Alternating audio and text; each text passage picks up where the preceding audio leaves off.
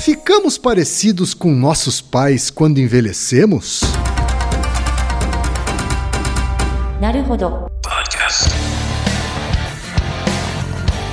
Bem-vindo ao Naruhodô, podcast para quem tem fome de aprender. Eu sou Ken Fujioka. Eu sou Altair de Souza. E hoje é dia de quê?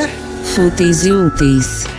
Altaí, vamos para os recados da paróquia. Quais são? Número 1, um, vai no iTunes Store, dê 5 estrelas e faça o seu comentário. Isso aí. Número 2, indique um episódio do Naruhodô para alguém que nunca ouviu o Naruhodô ou mesmo nunca tenha ouvido um podcast. Vamos aumentar o tamanho de nossa podosfera. E número 3, Altaí. Ah. O número 3 é sobre ajudar a manter o Naruhodô no ar, Altaí. Isso aí. E para contribuir, basta usar o aplicativo PicPay e assinar o apoio mensal de 15 reais. São duas Coca Zero, querido ouvinte, querido ouvinte. Uma para o Altair e uma para mim.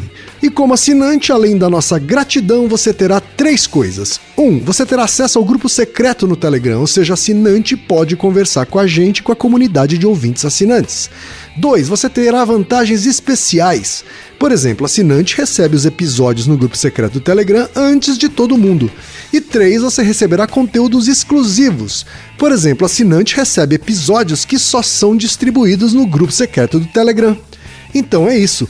Baixe o aplicativo PicPay e assine o apoio mensal. Com o PicPay você ainda vai poder pagar boleto, transferir dinheiro entre amigos, recarregar celular, sacar o saldo em qualquer banco 24 horas sem taxa. E olha só, no primeiro mês de apoio ao Narodô, você ainda tem um cashback de 15 reais. Isso mesmo, você assina e recebe seus 15 reais de volta. Uhum, tá? Agradecemos desde já e participem, por favor. É isso aí.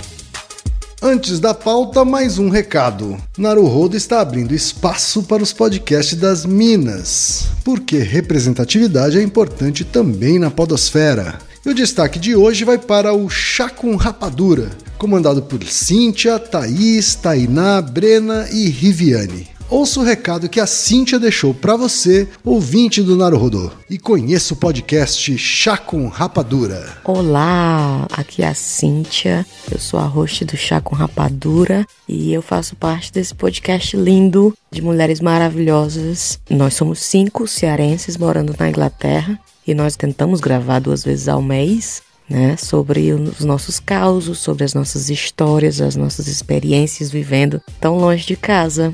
Somos cinco meninas diferentes, com vivências diferentes, estamos aqui por motivos diferentes, chegamos também em tempos diferentes, mas a gente tenta trazer tudo com muito bom humor. Então nós somos, nós gravamos um programa curto de 30 minutos, mais ou menos, e sempre com muito bom humor, né, tirando sarro de muita coisa. E é muito bom fazer parte desse movimento lindo da podosfera, de tanta mulher produzindo conteúdo maravilhoso, né? Então, hashtag Mulheres Podcasts acompanhe, siga e chacomrapadura.com. Beijo. E chegamos ao momento Alura, querido ouvinte, querido ouvinte. Eu sei que nessa época de isolamento social a gente é bombardeado o tempo todo com lives, webinars, cursos, e embora o senso comum tente nos convencer de que estamos em home office, a verdade é que estamos sendo forçados a ficar em casa e tentando trabalhar em meio a uma pandemia. Então, meu recado é: antes de mais nada, vá com calma e cuide de sua saúde mental. Dito isso, pode ser sim um bom momento para dar uma acelerada em sua carreira profissional. E é para quem estiver afim de fazer isso que eu quero falar aqui da Alura, a maior plataforma de cursos online do Brasil. Tem mobile, programação, front-end, infraestrutura de tecnologia, design, user experience, marketing digital, data science, inovação, gestão, tem para todos os gostos. E a Alura não é só uma plataforma ela é uma instituição de ensino, ou seja, ela garante a qualidade dos cursos que são produzidos por ela mesma. E funciona de um jeito muito simples. Você tem acesso a mais de mil cursos com uma única assinatura.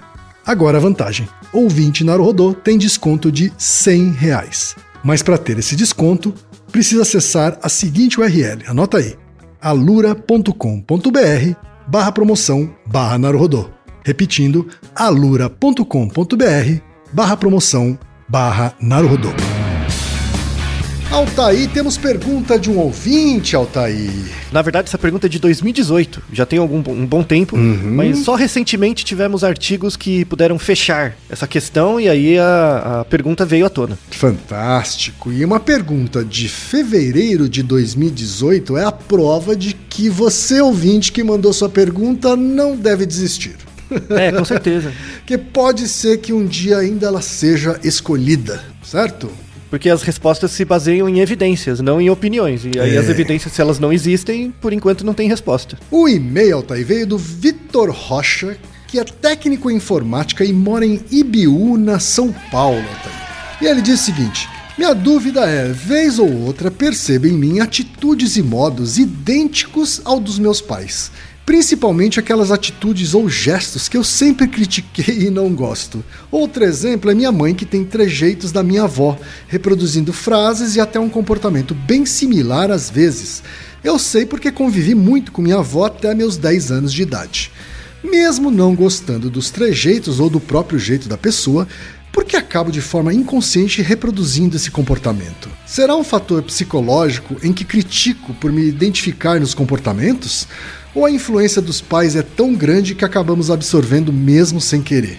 Parabéns pelo podcast que ajuda cada vez mais a desmistificar e explicar vários assuntos de forma simples, sensata e extremamente acessível, fazendo a nossa tarefa diária de lavar louça ou cuidar da casa muito mais legal. Grande abraço a toda a equipe Naruhodô. Um abraço para você também, Vitor. Um abraço meu, do Altair, certamente do Reginaldo. Claro. Ai, Reginaldo, você é tão bom pra mim. Altair, o que é que a ciência tem a dizer sobre isso, Altair? A gente fica parecido com os nossos pais enquanto a gente envelhece? Na verdade, assim, é uma pergunta que muita gente tem curiosidade. É uma ótima pergunta, na verdade. Eu quero usar essa pergunta para explicar coisas sobre essa dicotomia entre inato e, e social. Certo. Sabe? Porque basicamente é uma pergunta disso, né? Você vai cair nisso necessariamente. Então, ah, o quanto eu pareço com os meus pais, o quanto que é natural, o quanto é inato, né? Tem, o quanto é genético e o quanto é social. Quanto é biológico e quanto é construído, né? Que é uma falsa dicotomia. Uhum. Essa questão surgiu no pós-guerra, pós-segunda guerra, né, 1950. Então, a pergunta é o quão parecido a gente fica com os nossos pais, ou se a gente fica parecido, é muito boa. Mas você transformar isso numa pergunta de genética versus sociedade é, é um jeito ruim de responder. E eu quero dar justificativas para isso primeiro, tá? Mas antes, assim, quando eu, quando eu tava pensando sobre essa pergunta e, e estudando ela, eu fiquei com curiosidade, por isso que eu não perguntei pro Ken até esse momento. O que que, o que, que você acha disso, Ken? Você se acha muito parecido com seus pais? Antes de falar sobre parecer enquanto envelhece, né, tem aquela história do puxou o pai, puxou a mãe logo criança, né? Sim. Logo criança, né? Assim, logo bebê, algumas pessoas conseguem identificar assim, ó, o nariz é da mãe. Ou o jeito de tal bebê é do pai, né? É, me diziam que eu era muito parecido com a minha mãe, na verdade, né? Quando eu era pequeno. Né? Fisicamente, você fala. Fisicamente, né? Agora, enquanto eu fui envelhecendo, eu acho que fisicamente eu fui ficando mais parecido com meu pai. Hum, e, e Tá. o jeito? Agora, o jeito, eu acho que é mais. mais da minha mãe. Uhum. Sabe? Que a minha mãe é meio crica e eu também. Então acho que é mais o jeito dela. Hum, E aí você se solidariza com o Vitor, que mandou um e-mail que ele fala ah, que tem várias coisas que eu percebo em mim que são idênticos aos meus pais e coisas, principalmente aquelas que eu não gosto. Olha, eu não sei se é principalmente as coisas que eu não gosto, mas acho, acho que essa coisa de ser meio crica. Ela, ela é mais negativa do que positiva. Hum, Então já aconteceu com você assim, de você, sei lá, faz alguma coisa, aí de repente você para, pensa, fala, ai, tô fazendo igual aos meus pais. Não, então, isso eu não tive. Essa sensação Ah. eu não tenho. Eu percebo isso quando eu fui provocado por essa pergunta do ouvinte, assim, sabe? Não é uma coisa que eu. Porque acho que também não é tão parecido assim, sabe? Lembra, ela mais lembra do que é parecido. Então, você entende que, que quando você descreve o comportamento, você vê que essa, essa, essa diferença entre o inato e o aprendido fica meio tênue. É meio que uma mistura. Claro, claro. Essa é uma discussão super importante, assim, começar por isso. Então, assim, tem coisas que você vai se identificar com seus pais eventualmente? Tem. Principalmente porque durante uma, uma boa parte da sua vida você passou sob cuidado deles. Uhum. Então você aprendeu, observou muitas coisas baseado nisso. Então, isso é uma fonte. Tem a fonte genética, obviamente, também, né? Então, assim, quando você pensa em traços físicos, a questão genética parece que tem um pouquinho mais de. faz mais sentido, né? Tem um mecanismo mais direto. Quando você pensa no jeito, jeito é uma coisa muito vaga, né? Então, pode ter influências de múltiplas fontes. E aí, para atacar essa questão, assim, tem um termo muito importante que assim, a, a- você tem que pensar na fase de vida do indivíduo. Então, por exemplo, nosso ouvinte tem 27 anos. Quando ele tinha 14, é, é uma coisa. Quando ele tem 27, é outra. Quando ele tiver 60, é outra. É outra percepção de você mesmo e também do efeito que seus pais têm em você, né? Então, quanto mais velho você fica, o efeito dos seus pais, o efeito no jeito, ele é mais residual, porque você vai aprendendo mais coisas, você vai misturando esse jeito básico com outras coisas. Mas também tem a questão genética em si, que contribui um pouquinho. E aí tem um conceito que, eu, que é o que eu quero atacar hoje, que ele é bem importante, que é um conceito chamado herdabilidade, tá? Herdabilidade.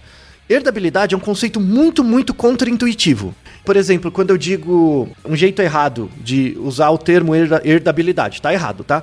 quando eu falo assim, que a herdabilidade da inteligência é 60%. Uhum. Então quer dizer que 60% da inteligência de um indivíduo vem da genética. Esse é o jeito errado de explicar. E muita gente explica assim, né? Então, ah, Coloca peso... números assim, é isso? Não, não, o problema não é o colocar o um número, é. é o que um número quer dizer. Sei. Então assim, o peso da genética na inteligência é 60%. Uhum. Então quer dizer que 60% da inteligência de alguém é explicado pela genética. Não é isso. Herdabilidade não é isso, tá? A definição de herdabilidade e, e, e o, o, grande ponto desse episódio é, é, trazer à tona esse conceito explicado do jeito correto, né? Porque para entender herdabilidade, você tem que entender que não existe diferença entre biologia e, e, sociedade. Os dois trabalham juntos na construção da herdabilidade. Então, assim, é a definição, né?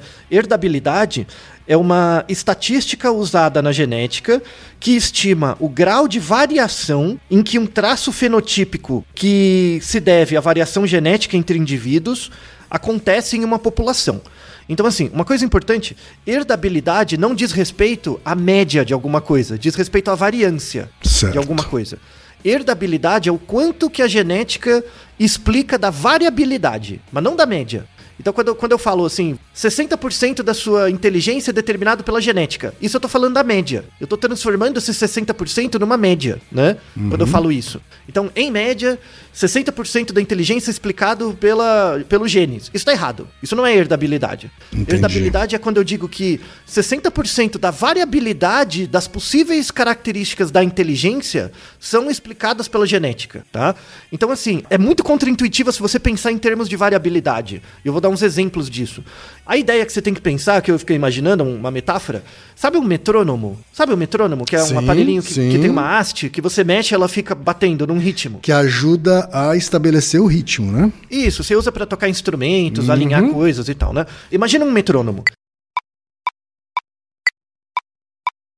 Esse metrônomo, quanto mais variabilidade, maior a, a variação do, do metal lá, da, do pedacinho de metal. Então imagina assim, que você tá dentro da barriga da sua mãe e existe uma coisinha chamada inteligência dentro de você e essa coisinha tem uma variação, né? Porque assim, a inteligência, ela, ela não existe em si, ela, ela aparece no contato com o ambiente. Então, por exemplo, é, tem até o nosso episódio, é, é, o que são crianças superdotadas, que a questão da dotação, da superdotação, ela só aparece se tiver um contexto. Então, eu vou usar o mesmo exemplo que eu usei naquele episódio.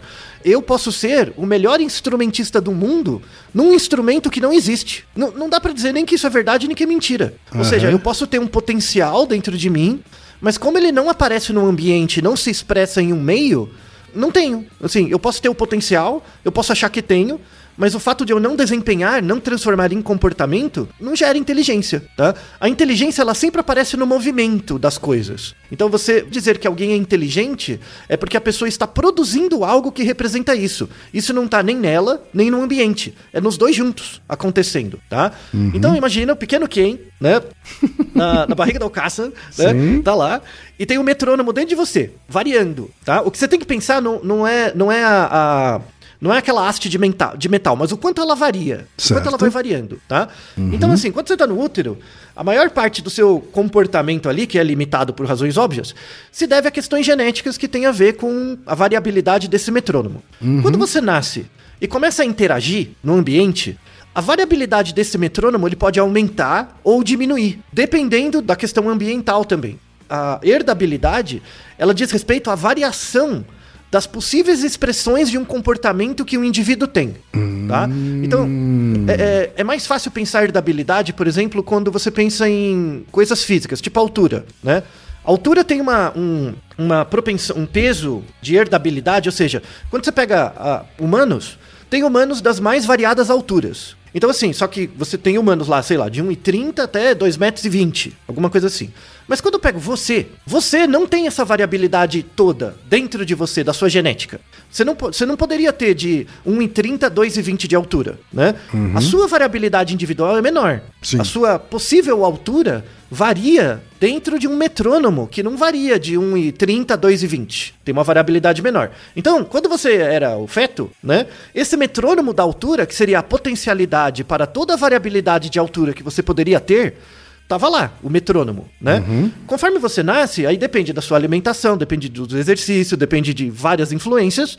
Esse metrônomo vai aumentando a variabilidade. Por exemplo, se você nasceu e, e você passa privação, você passa fome, certo. por exemplo, o que, que vai acontecer com esse metrônomo? Ele não vai diminuir a variabilidade, ele vai aumentar. Ele vai aumentar a variabilidade. Por quê? Porque o seu mundo é muito incerto. Tem dias que você come, tem dias que você não come. Né? Certo. Né? Então, na verdade, as características ambientais não estão diminuindo a variabilidade genética, estão aumentando ela. Entendi. Então, se, se, por exemplo, se toda quando você nasce, se você fosse sempre bem nutrido e fizesse exercício, uhum. o que, que vai acontecer com a sua variabilidade genética? Vai diminuir. Vai diminuir perto do máximo, do máximo possível que você poderia chegar. Certo. Então, imagina um metrônomo, ao invés de ele estar tá oscilando para direita e para esquerda, ele vai começar a oscilar só para direita, muito perto do limite. Uhum. Você entende? Sim. Então, assim, se você tem uma vida muito est eh, bem estimulada, né?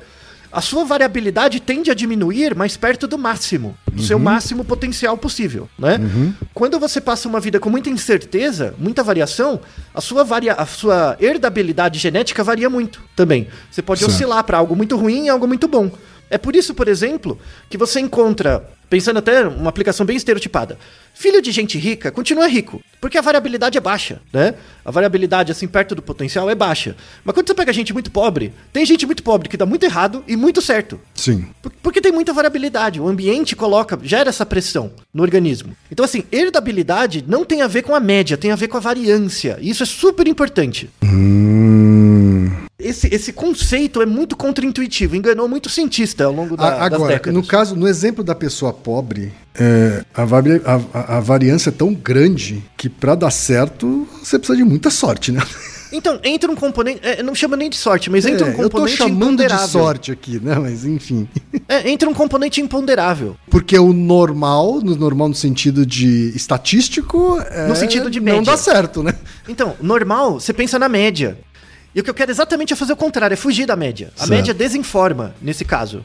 Então você tem que. A, a analogia é do metrônomo mesmo sabe? Então, quando o ambiente ele é mais controlado, ele tende a diminuir a variabilidade da expressão de todos os possíveis comportamentos que a genética te dá. A genética não condiciona comportamento, a genética condiciona a variabilidade de comportamento. Certo. Tá? Isso é fundamental.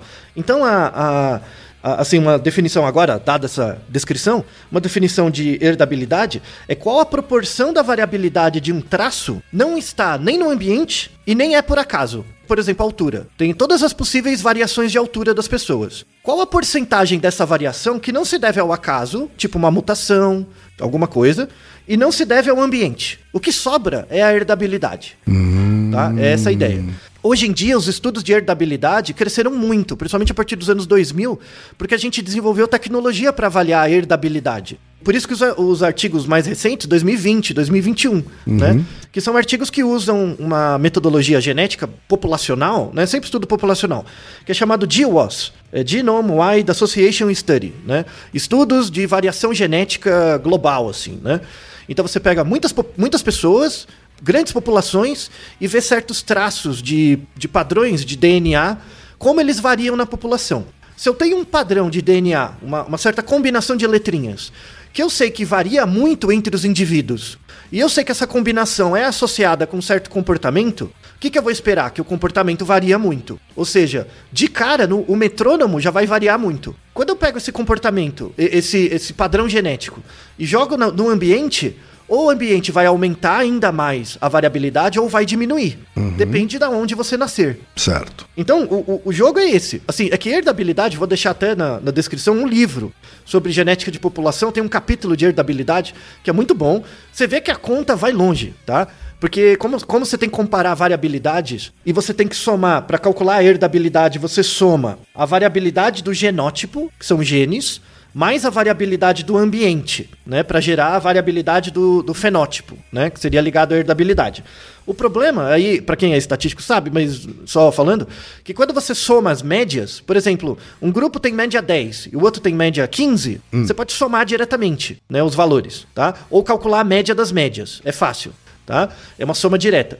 Quando você trabalha com variabilidade, é um pouco ruim. Você uhum. não pode somar diretamente duas variabilidades. Uhum. Você tem que saber se os eventos que você está comparando, eles são independentes ou não. Se eles são eventos independentes, o que acontece no grupo A não tem nada a ver com o que acontece no grupo B, aí você pode somar as variâncias. Só que quando você vai, você vai pensar a interação entre genes e ambiente, é óbvio que tem intersecção. Não é independente o que a, a genética da, da sociedade. Não é independente. Uhum. Tem intersecção. Então, na verdade, você tem que somar as variâncias e somar duas vezes a covariância. Aí vai ficando complicada a conta. Tá? Por isso que eu não quero entrar muito nessa parte estatística. Mas trabalhar com variâncias é muito mais contraintuitivo. Uhum. Né? É essa mensagem que eu quero passar inicialmente. E aí o ponto. Tem um, um, Vamos deixar artigos na descrição que é bem interessante sobre isso. Que é em 1970 teve um, um ganhador do prêmio Nobel de Física, que é o William Shockley, né? É um professor de Stanford. Ele teve um trabalho que realmente valeu o Nobel, porque ele foi um dos inventores do transistor, né? Uma coisa super importante, né? Deu uhum. origem à computação toda e tal. Aí, assim, você pega o cara que é super espe especializado num negócio, cria uma coisa super bacana, aí o cara começa a crescer demais, começa a querer investir em outras áreas, né? Aí vai começar a falar lorota. O William Shockley, ele começou, ele defendeu, né, durante muito tempo, visões muito racistas sobre inteligência. De que existiam, e, isso tem toda a herança do século XIX, né, da eugenia do século XIX, da Inglaterra, o Galton e tal de que existia diferença de inteligência entre branco e negro, né? Assim. Uhum. Só que assim, ele, é, não é que ele achava, ele coletava dados para mostrar. E mostrava sistematicamente. Só que ele mostrava a diferença na média. Esse é o ponto. Hum. Né? Ele não mostrava a diferença na variância, porque naquela época os estudos de herdabilidade não, não pensavam na variância. Entendi. Aí teve muita crítica contra o William e pá tal. Aí depois veio um psicólogo, e o, o psicólogo era muito bom, ele, ele, era realmente um bom cientista. Sabe aquela coisa do, do, do bom cientista com objetivos ruins? Era esse cara. Sabe, a ciência que ele produziu era muito boa. Assim, o método, né? Só que os objetivos eram zoados, né? Enfim, que é o Arthur Jensen. O Arthur Jensen tem um, vou deixar um artigo sobre ele, que é, que é interessante, um professor de Berkeley. Ele estudava e ele defendia ativamente que a, heredit a hereditariedade tinha um peso muito maior do que o ambiente. Ele era o defensor do peso genético para as coisas, né? Sobretudo para a inteligência. E ele desenvolveu muita, muito, muito método de estudos, de técnicas, é, é, métodos estatísticos mesmo para avaliar a inteligência e tal. Então, a, a metodologia que ele desenvolveu é, é muito útil. E ele usou isso para tentar provar essa tese dele. Isso. Tanto é que ele escreveu um texto no. que, inclusive, é, é, esse é o artigo mais citado da história da psicologia. É o artigo, o artigo do Arthur Jensen. Só que você vai ler as citações, quem citou são pessoas reproduzindo o estudo dele, dizendo que o dele tá errado, ou pessoas falando contra ele, tá? É o contrário, né? Porque assim, teve muita revolta contra. Que era, é, era um artigo é, comparando populações americanas, né? Brancas e negras, do norte e do sul dos Estados Unidos, comparando o QI, mostrando que, o, que as políticas de inclusão dos Estados Unidos para reduzir o gap da média do QI não estavam funcionando e que, na verdade, isso se devia a, a, questões genéticas inerentes. E ele lá colocou um cálculo de herdabilidade em que 80% da herdabilidade da inteligência se deve a características genéticas. Então não adiantava fazer coisas afirmativas. O povo caiu de pau, claro. Só que assim, você vai ver a conta que o cara fez, pra lógica da época, pra tecnologia estatística da época, não estava errado, né? Aí o que, que aconteceu? Uma galera começou a reproduzir os estudos dele 10 anos depois, 20 anos depois, quando a gente já tinha tecnologias melhores, né? Tá. De, tanto de análise quanto de análise estatística, de coleta de dados e tal. E a gente foi ver que o estudo dele não é reprodutível, né? hum. né? Mas não quer dizer que o método estava errado, né? Mas ele, ele o, artigo inicial dele, quando eu li, assim, tem uma, tem uma pedra. Tem, sabe quando você lê um, um bom artigo e você vê uma, uma pepita, uma gema escondida dentro do artigo?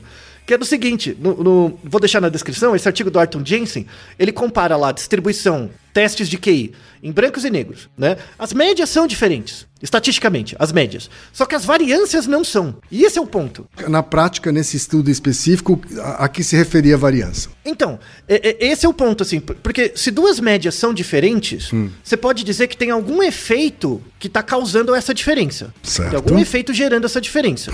Quando a diferença é na média, os efeitos de diferença eh, são, em geral, mais próximos. São mais próximos das pessoas que estão respondendo aquilo. Então pode ser uma coisa do ambiente, da história, alguma coisa mais próxima. Se tivesse diferença de variabilidade, isso implica uma questão mais forte, mais genética, né? Então, assim, se, se, a varia... se o metrônomo né, dos brancos fosse diferente, a, a amplitude deles fosse diferente da dos negros, aí eu ficaria mais preocupado, né? Só que o- a, a variação do metrônomo era a mesma, o que mudava era a média.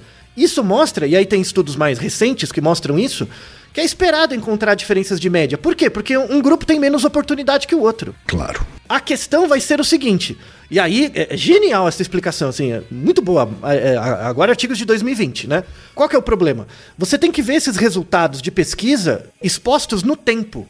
Porque o que, que acontece? Se a gente continuar por mais algumas gerações com essa divisão de social, racial, em que brancos ganham mais, têm mais acesso, enfim, e têm acesso a mundos diferentes dos negros, se isso continuar por mais algumas gerações, por uma mera questão de distribuição genética, vai começar a ter diferença na variância. Entendeu? É igual, é igual cruzar cachorro, sabe? Você não vai gerando cachorros diferentes e eles vão ficando cada vez mais diferentes? Claro. É essa a ideia. Se você continuar mantendo as diferenças raciais, por exemplo, vai chegar um ponto que você vai começar a identificar diferenças na variância. Se você identificar diferenças na variância, isso quer dizer que essas diferenças sociais estão virando genéticas. Entendi. Aí daqui a 50 anos vai vir um cara falando, tá vendo? O Arthur Jensen estava certo. Ele dizia que era genética e era mesmo. Mentira. É porque a gente continuou cronificando as diferenças por muito tempo. Agora me fala uma coisa, Thaí.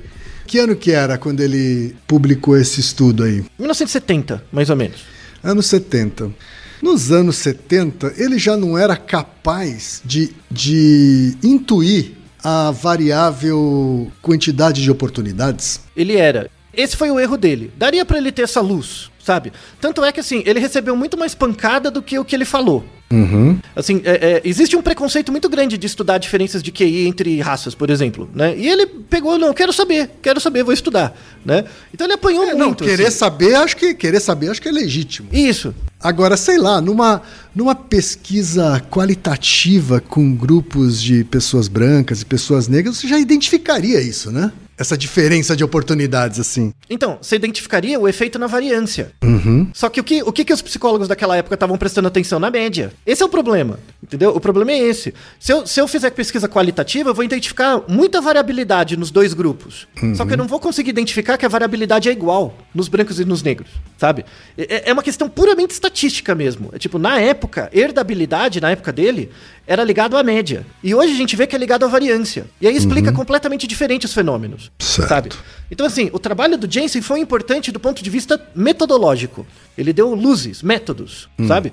Que hoje a gente pega e falou, não, obrigado. e mas provavelmente não é ele assim. era. Provavelmente ele era branco também, não, Thaí? Claro, não, não, não tinha dúvida nenhuma. Não, não, é, ele. é, é, ele nem teria como ser negro, na verdade, porque não tinha professores negros na universidade quase da- de Stanford. Não, ele estava em Berkeley. E aí Né, o não ponto tinha. de vista acaba sendo de alguém branco que não vivenciou É né, claro, a experiência de pessoas negras. É. Isso. Aí ele não experiencia a alteridade. Então ele Uhum. vai estudar por meio da empatia, que é o método científico que ele usa. Faz sentido. Foi zoado a pesquisa? Foi, mas o método foi interessante. Porque os outros pesquisadores que vieram reproduzindo depois usaram o mesmo método. Ninguém nunca criticou o método dele. É isso que é interessante. Você critica a maneira, a maneira como você analisa os dados, mas o método em si é- é- era ok. Né? Hoje em dia não faz mais sentido você, você discriminar, diferenciar raças, por exemplo, com base no QI. Faz- tem muita gente que ainda acredita nisso. Não faz sentido. Primeiro por um problema psicométrico, né? Quem garante que a escala de QI avalia inteligência? Ela varia uma variável latente que chama inteligência, que só se desempenha no ambiente. Então não tem como desconectar o resultado do QI do ambiente. Essa é a primeira coisa, né? E aí é uma crítica, quem trabalha com psicometria, eu es- estudo há bastante tempo psicometria, e quando você entende uma variável, uma variável latente, a, a- a validação da variável latente só se dá por meio dos dados. A variável latente não existe por si mesma. Então isso, é- isso é uma discussão importante. E outra coisa é você pensar não na média, mas na variância. Tem o nosso Naruhodo que a gente gravou se meninos são de exatas e meninas são de humanas ou biológicas, né? que a gente fala exatamente isso. O fato de existir diferença não é a questão. A questão é se diferença pressupõe vantagem, né? Certo. Então, o, o, e você vai perceber se existe vantagem pela variância, não pela média. Uhum. Então, assim, pense no metrônomo, sabe? Então, diferenças ambientais podem aumentar a variabilidade do metrônomo ou diminuir. Essa é a grande mensagem assim que tem que ficar disso. Genética é o estudo da variabilidade, não é o estudo da média. E é por isso que tem, mesmo mesmo o biólogo que trabalha com genética de população, por estudar variabilidade é muito contraintuitivo, Uhum. tá? Esse é o grande ponto, essa questão da herdabilidade. Então, assim, o quão, o quão parecido você é com seus pais depende da genética? Sim. Depende do ambiente? Sim. Mas a pergunta é ruim. Depende da interação dessas duas coisas colocadas em movimento. Uhum. E aí a gente entra no- nos artigos que respondem especificamente essa questão. Você pode ser parecido com seus pais, por exemplo, em relação a traços físicos, né? Altura e tal, né? É, pegando a altura, né? A gente, a gente vê que o, o- a variabilidade do metrônomo, só, só a, a base genética explica mais ou menos entre 70% e 80% da sua altura. Uau. É, é bastante. Então, traços físicos, principalmente altura e tal, é, é- a, a herdabilidade genética é bem grande, né, da explicação. Quem? Você, você é mais alto que seus pais? Sou. Isso quer dizer que seus pais poderiam ter uma altura mais alta. O que que mostra isso? Que eles nascem com um metrônomo, só que a, a vida que eles tiveram, o ambiente, reduziu a variabilidade desse metrônomo no que diz respeito à altura para um nível mais baixo que o seu. Entendi. Consegue visualizar? Uhum. Tá? Então, conforme você vai ficando mais velho, o que acontece? Você vai crescendo, a variabilidade da sua altura possível vai diminuindo, não vai? Então, ó, você vai crescendo, a variabilidade da sua altura vai diminuindo para o valor de altura que você tem hoje. Então, quando você tinha dois anos, sua, sua variabilidade de altura era muito grande. Quando você tinha 15, sua variabilidade de altura é menor, que você já vai crescer pouco, tá? Então, o, o que que parece? Que pro- no caso dos seus pais, a variabilidade da altura deles variou para um, uma média menor que a sua, né? Certo. E aí você pode explicar por questões ambientais, de interação, alimentação, o que quer que seja, tá? E por aí vai. Os seus irmãos, tem algum irmão que é mais, mais baixo ou da mesma altura que seus pais? O meu irmão também é mais alto que os dois. A minha irmã é mais alta que minha mãe e mais baixo que meu pai. Então, então, aí você vê que tem, pode, tem uma questão de gênero também na altura. Né? De, de sexo, na verdade. Tem uma questão de sexo na altura, né? Que altera também essa, essa questão do metrônomo. Sim. tá? Então pense que dentro da sua cabeça tem um monte de metrônomos, todos girando. Conforme você vai, vai vivendo, esses metrônomos vão se alinhando, né, para um padrão de, de comportamentos e de traços que você possui. Então, assim, a explicação da variabilidade da altura, por exemplo, está entre 70% e 80%, mas você vê no seu exemplo e vários outros, é, que ao longo das gerações as pessoas estão ficando um pouco mais altas. Por quê? Porque o ambiente está mudando a média da variabilidade das alturas. Então mostra a importância de você comer bem, se exercitar e por aí vai, né? Para maximizar o seu potencial. Outra coisa importante é a personalidade. Será que você tem a, a mesma personalidade que seus pais ou parecida, né? E aí a gente usa o nosso querido Big Five, né? Claro. Tem o nosso Naruhodo sobre personalidade, que a gente descreve os cinco principais traços de personalidade: extroversão, agradabilidade, abertura a novas experiências, conscienciosidade e neuroticismo, né? Os cinco principais traços. Então você não tem tipos de personalidade, mas sim quantidades de cada um deles, né? Traços. E aí, vamos deixar vários artigos, tanto com gêmeos, que antes do DIWOS as pessoas faziam pesquisa com gêmeo, né? Se tem dois gêmeos univitelinos, eles têm os mesmos genes. Sim. Né? Aliás, tem uma, eu esqueci de falar, tem uma pesquisa bem interessante com, com o efeito de altura em gêmeos. Então, assim, é um, é estudo super legal. Você pega 116 pares de gêmeos, né? Tá. Uma, uma, uma parte deles, quase metade, viveu no mesmo ambiente com os pais, com os dois pais, e uma parte deles. gêmeos univitelinos, né? Univitelinos, idênticos, Certo. iguaizinhos, né? Uma parte deles viveu com os- no mesmo ambiente, uma parte em ambientes diferentes. A variação da altura deles chega a 10%. Ou seja, mesmo gêmeos, gêmeos univitelinos, quando eles são criados em ambientes diferentes, a variação da altura deles chega a 10%. Isso mostra o efeito do ambiente, né? Uhum, sim. Entendeu? Muda o seu metrônomo, entendeu? Sem não é porque você dúvida. tem exatamente os mesmos genes que alguém que a sua altura vai ser igual. Porque depende do ambiente. A pergunta é ruim, sabe? Esse é um dado. Aí indo para personalidade.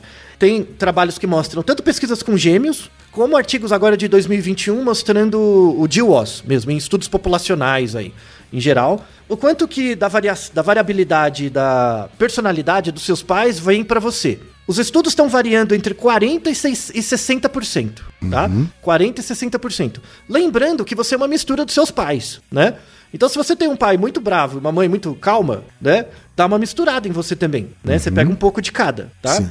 Então, esses 40 e 60, eh, de 40% a 60% tem a influência direta dos pais, mas tem também uma, uma questão da mistura entre os, os alelos, além do efeito do ambiente, tá? tá. E a personalidade também tem uma característica importante que, que diz respeito à quantidade de tempo que você passou num ambiente compartilhado com seus pais. Tá? Então, então, por exemplo, quando você compara filhos adotivos né, e filhos biológicos, o quanto que da personalidade vai para cada um. E aí tem um dado super interessante, uma pesquisa também, 2021, super interessante, que mostra o seguinte, que quando você é mais novo, mais criança, né, as crianças não têm personalidade, elas têm temperamento.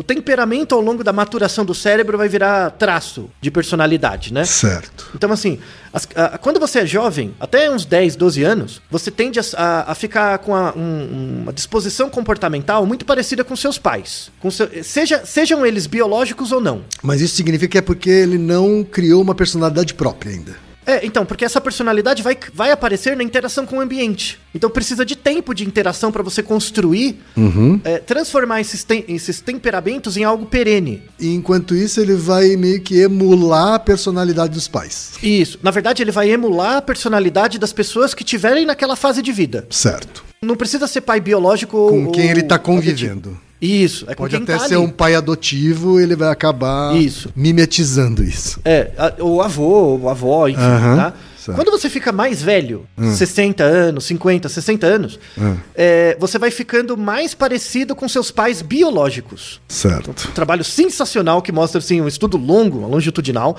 mostrando que eles, eles avaliaram a personalidade dos pais, né? uhum. E pelo Big Five, e depois seguiram o filho, né? O filho adotivo. O filho não foi criado por aqueles pais, foi por outros, né? Certo. E seguiram o filho 40 anos. Uhum. Depois foram ver esse filho, ele tava com o padrão do Big Five parecido com os pais biológicos. E menos parecido com os pais que cuidaram. Sim. É interessante, quando você fica mais velho, a genética vai ganhando mais peso. O metrônomo da genética vai ganhando mais peso. Quando você é jovem, o metrônomo ambiental tem muito peso. Tá. Tá? É interessante isso, né? Pra personalidade, principalmente. Isso acontece comigo, né? Às vezes, hoje, mais velho, eu pego, eu vejo, nossa, eu tenho essa coisa que a minha mãe tem, ou tenho essa coisa que meu pai, meu pai tinha, alguma coisa assim, né? Uhum. Você pega isso. Daí eu percebo, conforme vai ficando mais velho, que tem coisas em mim que são deles mesmo. O que eu não conseguia responder era o quanto era pelo fato de eu ter convivido com eles e o quanto é o fato de ser filho deles. Hoje dá pra ver que quando, quando você é jovem, com quem você convive, né? Determina mais seu comportamento. Quando você é mais velho, o peso de quem te gerou determina um pouco mais. Então, determina a variabilidade. De novo, não determina a média, mas Sim. a variabilidade do comportamento. É, então, quando você diz que você é, tipo, chato igual seu pai ou teimoso igual sua mãe, uhum. tem, tem uma questão genética, claro, que afeta. Uhum. Aí, outra coisa importante, tipo, tipo de carreira, profissão. Você, você trabalhou com uma profissão diferente dos seus pais, certo? Totalmente. É, então, bem, não tem muito a ver, né?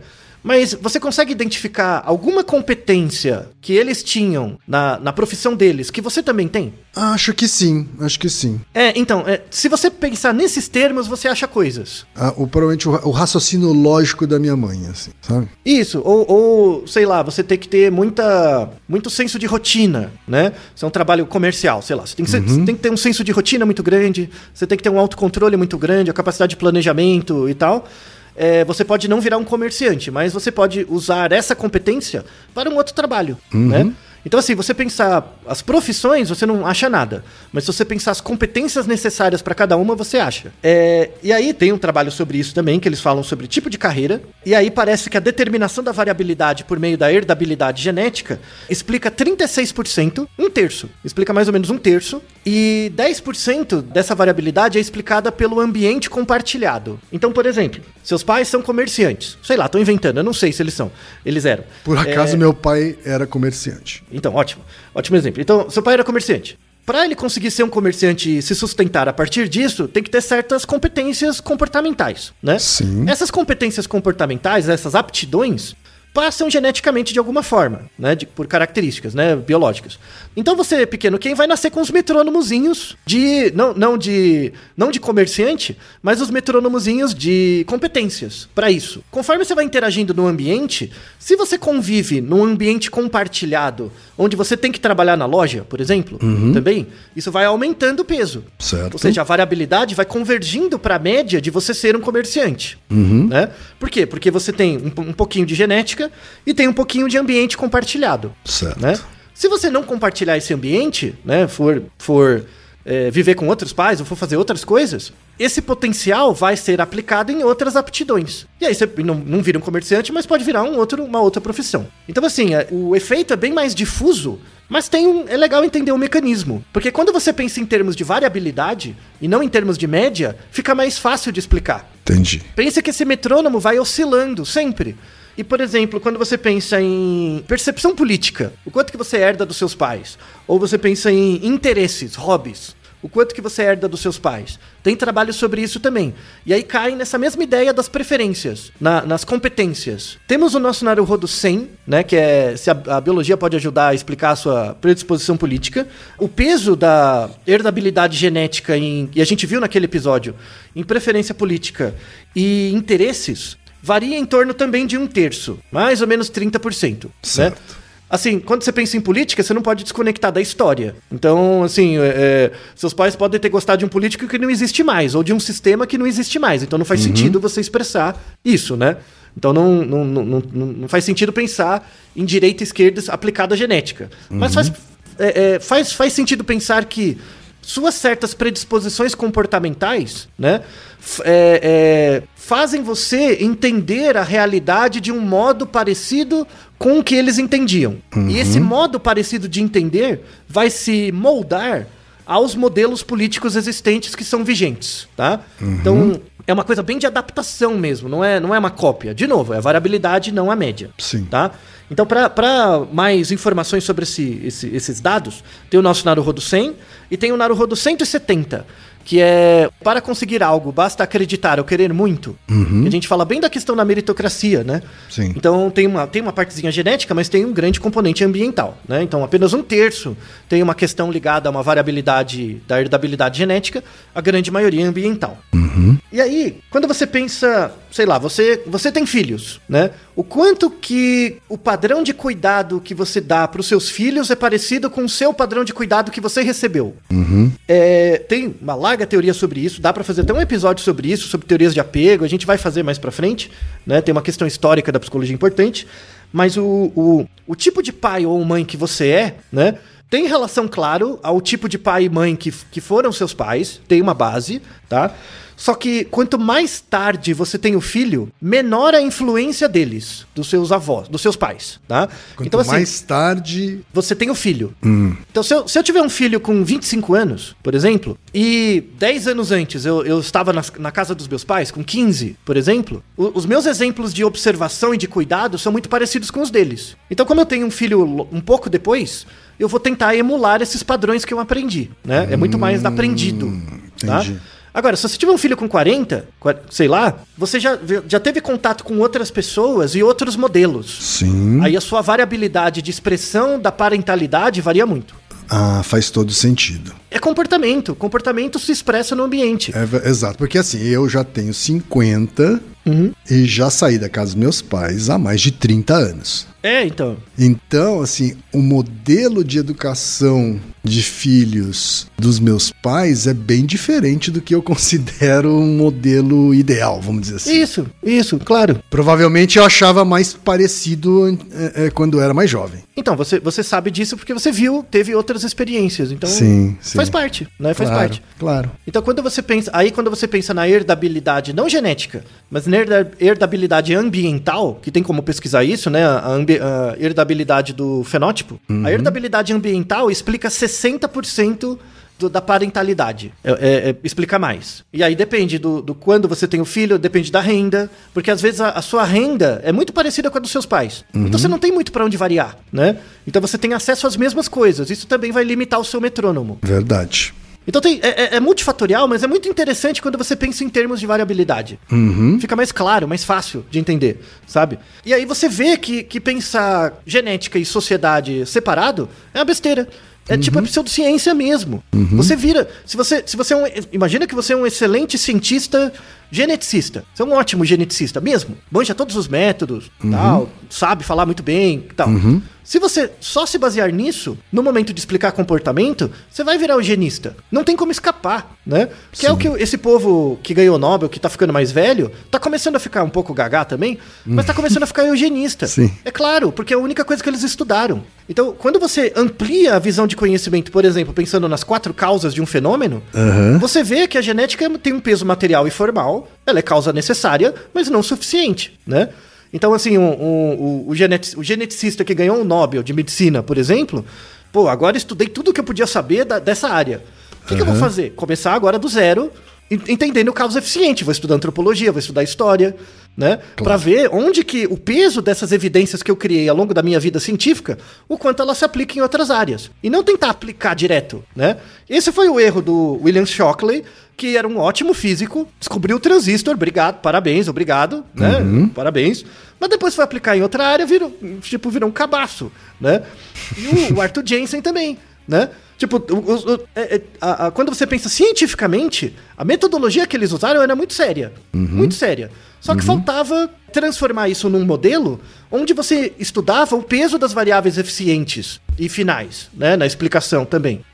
E aí fica como mensagem uma coisa muito importante, assim, que, é, voltando na resposta da pergunta, a gente tende a ficar parecido com os nossos pais quando a gente fica mais velho? Em relação à personalidade, sim. Traços de personalidade um pouco, né? Então uma essência sabe, um, jeito, um jeitinho, né? Quando você fica bem mais velho, assim, o- esse jeitinho volta dos seus pais.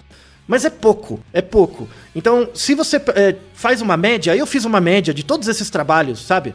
Pega a média da herdabilidade de- das coisas, tira lá noves fora, faz uma média da variabilidade. Na média, a, herdabilidade genética explica 60% da variação das coisas. Certo. Então sobra 40% para você ser você. Tá? E, e- esse, esse 40% para você ser você, não, eu não tô dizendo que você pode ser tudo aquilo que você quiser. Porque não é verdade. Se você nascer num certo período histórico, isso vai limitar.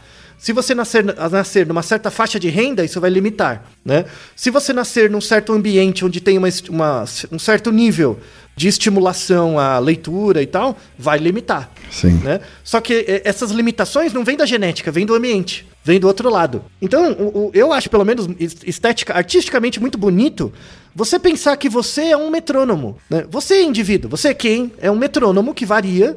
Quando você era pequenino quem? Variava muito. Conforme você vai evoluindo na sua vida, vai se desenvolvendo, essa variabilidade vai diminuindo em função das suas potencialidades.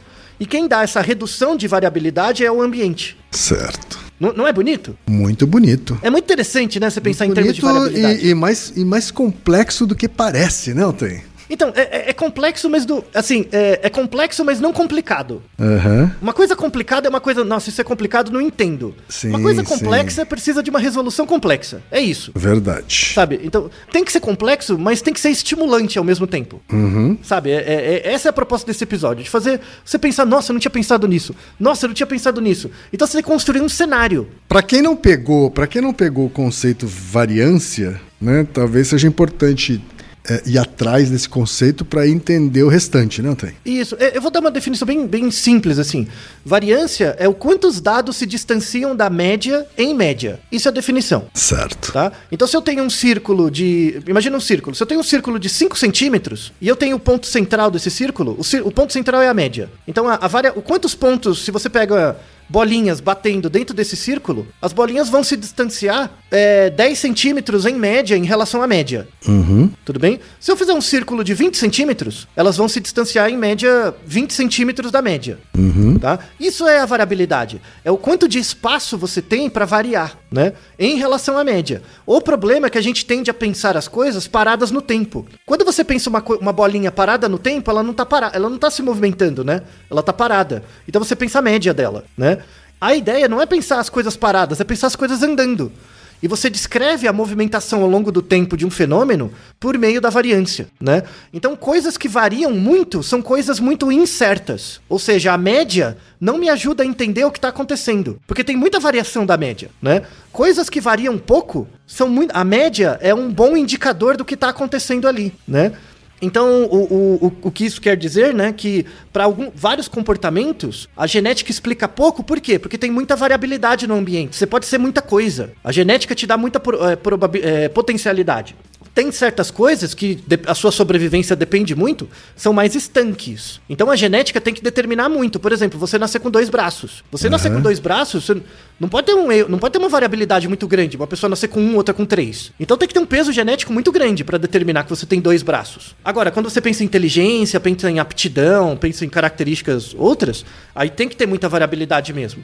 Porque o que garante a sobrevivência de uma espécie não é o quão inteligente ela é, mas o quanto ela varia em torno da inteligência. Sim, exatamente. Genética é o estudo da variabilidade. Uhum. Quem é biólogo, isso é, é feijão com arroz. Sim. Mas a maior parte das pessoas, principalmente o povo de humanas, não entende que a genética é isso. Que a genética é o estudo da variabilidade. Então, para estudar, por exemplo, diversidade, né? E aí diversidade ética, diversidade de qualquer coisa. Uhum. Você tem que incorporar não a média da genética, mas a variabilidade dela. Sim. Para explicar os diferentes, os diferentes traços fenotípicos, Sim. né? Que é uma coisa muito importante. Então, é, espero que vocês tenham gostado desse episódio. É um episódio bem ilustrativo para trazer esses tipos de questão. Para de, de fazer perguntas diferenciando biologia de sociedade. Não tem essa diferença. É uma dualidade tão sem sentido quanto separar mente e corpo. Isso, ou separar exatas humanas e biológicas, né? Que é o que a gente tem tentado fazer. Então, Também. quando você junta as áreas, né? E pensa em função das quatro causas, você vai perceber que a genética é causa necessária, mas não suficiente para uma coisa. E a sociedade é causa necessária, mas não suficiente. A ideia é pensar o peso na variabilidade de cada uma ao longo do tempo e ao longo da sua vida, né? Então, é, obrigado ao Vitor por essa interessante pergunta e ao Ken por suas contribuições de vida, que são sempre muito importantes para os episódios. E Naru Rodô, ilustríssimo 20. E você já sabe, aqui no Naru Rodô, quem faz a pauta é você. Você tem alguma pergunta pra gente ou quer comentar algum episódio? Escreva pra nós. podcast@naruhodô.com.br. Repetindo? podcast@naruhodô.com.br. E lembre-se, mande nome completo, idade, profissão e a cidade de onde você está falando. É isso aí. Naruhodô. Esse podcast é, é apresentado por b9.com.br.